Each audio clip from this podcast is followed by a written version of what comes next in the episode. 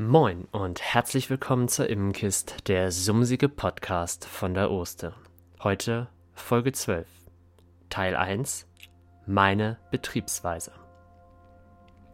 Moin, ich bin Johannes und ich bin Imker und ihr habt gefragt, ob ich einen Podcast über meine Betriebsweise machen kann.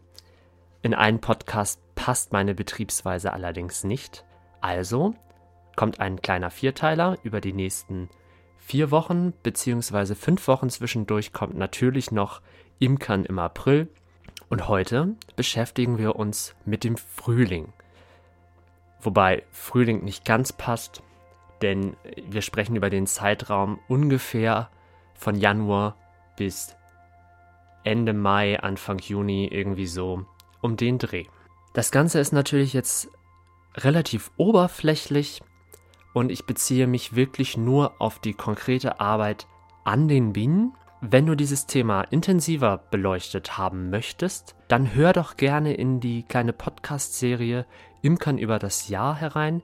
Die ist noch nicht ganz fertig, sondern jeden ersten Samstag im Monat gibt es eine neue Folge, morgens um 8 Uhr. Und ich betrachte dann immer den kommenden Monat, was in meiner Imkerei an Aufgaben dort stattfinden. Grundsätzlich muss ich vorwegnehmen, so eine feste Betriebsweise, also nach einem Schema, nach dem ich arbeite, habe ich nicht. Erstens bin ich jemand, der immer gerne was ausprobiert und auch sich mit neuen Sachen auseinandersetzt und nicht so festgefahren arbeiten möchte. Andererseits bin ich von Haus aus Erzieher und Fachkraft für Religionspädagogik. Und ich werde das leider nicht los. Ich arbeite situationsorientiert und subjektorientiert, wobei das Subjekt in diesem Fall nicht die einzelne Biene, sondern der Bienen als, als komplexes Wesen ist. Aber ich arbeite an jedem Volk anders. Ähm, das kann ich jetzt in einem Podcast allerdings nicht erklären. Wenn es euch wirklich richtig brennend interessiert, dann würde ich vielleicht dieses Jahr mal eine Videokamera bei meiner Arbeit immer dabei haben. Und im kommenden Jahr können wir dann anstatt des Podcasts Imkern übers Jahr vielleicht mal eine kleine Videoserie dazu machen. Schreibt das gerne in die Kommentare, ob ihr euch sowas wünscht, dann nehme ich mir die Zeit dafür und bereite das intensiv vor. Ja, ganz wichtig, also als wirkliche Grundlage gilt bei mir für die Jahreszeiten und für verschiedene imkerliche Handlungen, nicht der Frühling als festes Datum, sondern der phänologische Kalender. Da möchte ich an dieser Stelle auch auf ein Buch verweisen, das im Ulmer Verlag erschienen ist von Wolfgang Ritter und Ute Schneider-Ritter. Das Bienenjahr Imkern nach den zehn Jahreszeiten der Natur. Habe ich gerade erst frisch gelesen. Super, so aber habe ich vorher auch schon gearbeitet. Also als Imker zu sagen, ja, ähm, da blüht schon was, äh, passt schon, finde ich ein bisschen schwierig. Das dürfte dir vielleicht auch schon in den letzten Podcast-Folgen aufgefallen sein. Ich lade immer herzlich dazu ein, sich mit der Natur um den Bienenstand herum zu befassen, weil das sind die Anzeichen, auf die man achten muss, um seine Betriebsweise anzupassen. Also es geht nicht anders, wenn man sagt, ja, äh, hier blüht schon was und keine Ahnung, ist eine, eine gefüllte Rose. Ja, schön, dass die blüht, aber die Bienen haben halt einfach überhaupt nichts davon. Man muss schon sich wirklich damit auseinandersetzen. Trotzdem habe ich diesen Podcast so ein bisschen nach Monaten eingeteilt ich werde vielleicht aber auch immer dazu sagen, auf welche Pflanzen ich so achte, die es bei mir an den Bienenständen gibt, die dir vielleicht auch weiterhelfen könnten. Wir sind im Januar. Es gibt keine Pflanze, die uns irgendwas anzeigt. Das gleiche gilt aber auch für den Februar. Also wir sind jetzt in so einer Januar-Februar-Phase, wo nichts blüht, wo die Natur eigentlich so im absoluten Ruhemodus ist.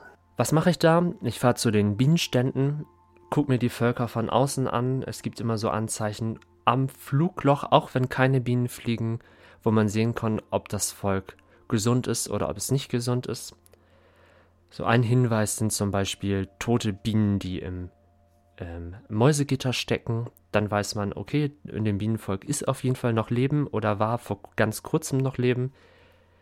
Bei mir ist es auch so, dass die Vögel äh, das raus haben, dass da Bienen ab und zu drin stecken und fliegen dahin und holen sich die Bienen. Also das ist dann immer auch wirklich relativ frisch. Wenn ich da über zwei, drei Wochen keine Biene gesehen habe, dann würde ich vielleicht mal reinschauen.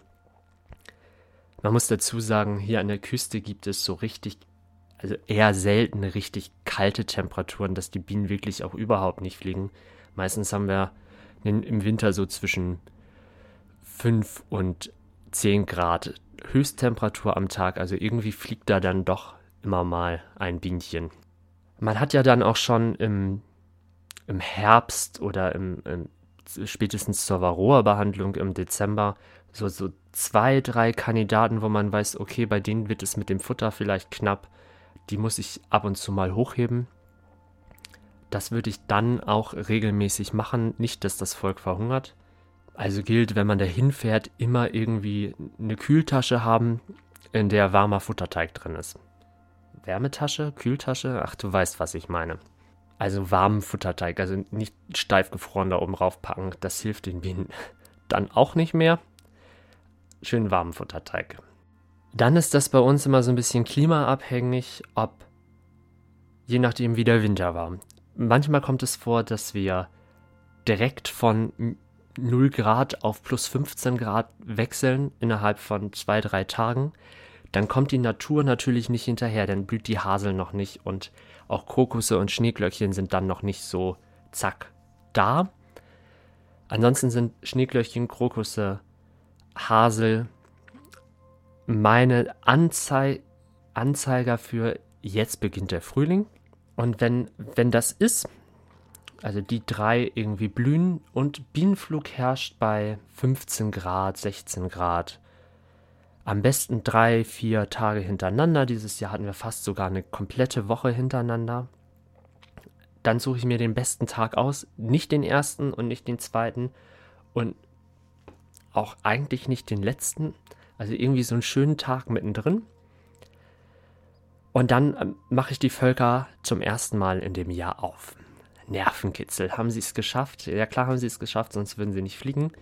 Beziehungsweise dann, man erkennt am Flugloch ja, ob das Bienenvolk lebt oder nicht. Und wenn da so ein schmieriger Kram ist und Bienen rein und rausfliegen, als wären sie völlig durchgeknallt, dann ist das Volk tot und da herrscht Räuberei. Genau, was mache ich? Ich mache den Deckel einmal auf, schaue erstmal nur durch die Folie, gucke, wie die Bienen sitzen und überlege mir meine Schritte. Der Plan ist, dass die Bienen das ein bisschen wärmer bekommen. Deswegen wird ein Wärmeschied eingesetzt. Da gibt es unterschiedliche Möglichkeiten. Manche setzen die Wärmeschiede direkt an die Brut und erst dahinter Futterwaben. Da es bei uns diesen starken Wind gibt, der durch die Bienenbeuten pfeift, habe ich für mich einfach festgestellt, es ist besser, man hat eine Futterwabe, dann seine Brutwaben, das sind zwei, drei, vier Stück, wieder eine Futterwabe dann kommt das Wärmeschied und alle anderen Futterwaben, die noch nicht leer gefressen sind, werden dann hintergehängt. Wenn du gerade neu einschaltest, dann weißt du vermutlich nicht, dass ich im Zehner-System arbeite. Also ich habe zehn Waben in einer Zage, arbeite auch nur auf, eine auf einer Zage als Brutraum das ganze Jahr über, denn ich habe die Großwabe Dadernd Blatt. Die ist relativ unbekannt oder ungenutzt hier in Deutschland. Ich habe aber festgestellt oder ich habe für mich beschlossen, dass sie genauso gut geeignet ist wie Dardan US und vor allem, die ist ein Tickchen günstiger.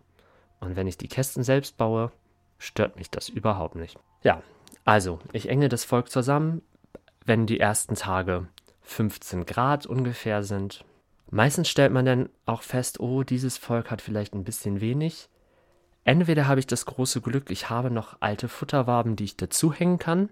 Auch die müssten vorgewärmt werden. Oder ich hänge oder lege Futterteig oben drauf. Angeblich kann man auch Flüssigfutter dazu füttern. Ob das funktioniert, weiß ich nicht. Ich habe damit keine Erfahrung. Das kam für mich noch nie in Frage. Ich ähm, habe bislang immer Futterteig verwendet und das funktioniert 1A. Also wird immer sofort abgenommen. Jetzt heißt es wieder warten und auf die nächsten Pflanzen achten. Die nächste Pflanze, auf der ich achte, ist der Raps. Der Raps blüht bei uns in allerdings immer zu unterschiedlichen Zeiten. Also Blühbeginn, das früheste, was ich bislang in meiner Imkerzeit erlebt habe, war 26. März, Anfang Blühbeginn. Und das späteste ähm, Anfang Mai. In diesem Zeitraum bewegen wir uns. Der ist relativ groß. Irgendwann in diesem Zeitraum ist es also so, dass das Bienenvolk so viel Nektar zur Verfügung stehen hat, sofern das Wetter auch mitspielt, also Temperaturen, dass die Temperaturen so sind, dass die Bienen auch fliegen können, dass das Volk einen Honigraum braucht.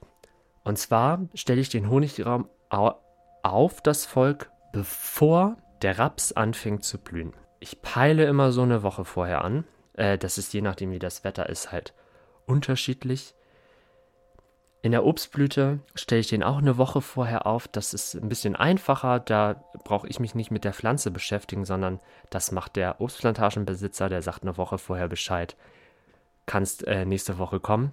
Und dann stelle ich ungefähr eine Woche vorher den Honigraum auf und entnehme dann zu diesem Zeitpunkt, wenn das mit der Temperatur, in, also wenn der Wetterbericht sagt, es wird jetzt auch nicht wieder extrem kalt, entnehme ich alle überflüssigen Futterwaben, also praktisch alles das, was hinter dem Trendschied ist. Ja, und eigentlich sollte an dieser Stelle der Podcast noch etwas weitergehen, aber wir haben jetzt schon elfeinhalb Minuten und das geht mindestens noch einmal genauso lange. Also, hups, ähm, brechen wir an dieser Stelle ab und wir machen einfach nächste Woche weiter. Bleib gespannt. Wir hören uns nächste Woche wieder. Vielleicht kannst du schon mal in die Kommentare schreiben, wie dir diese Folge gefallen hat. Dann kann ich vielleicht noch ein, zwei Ideen in die nächsten Folgen mit aufnehmen. Und ansonsten, lass dich nicht stechen. Wir hören uns nächste Woche wieder. Bis denn.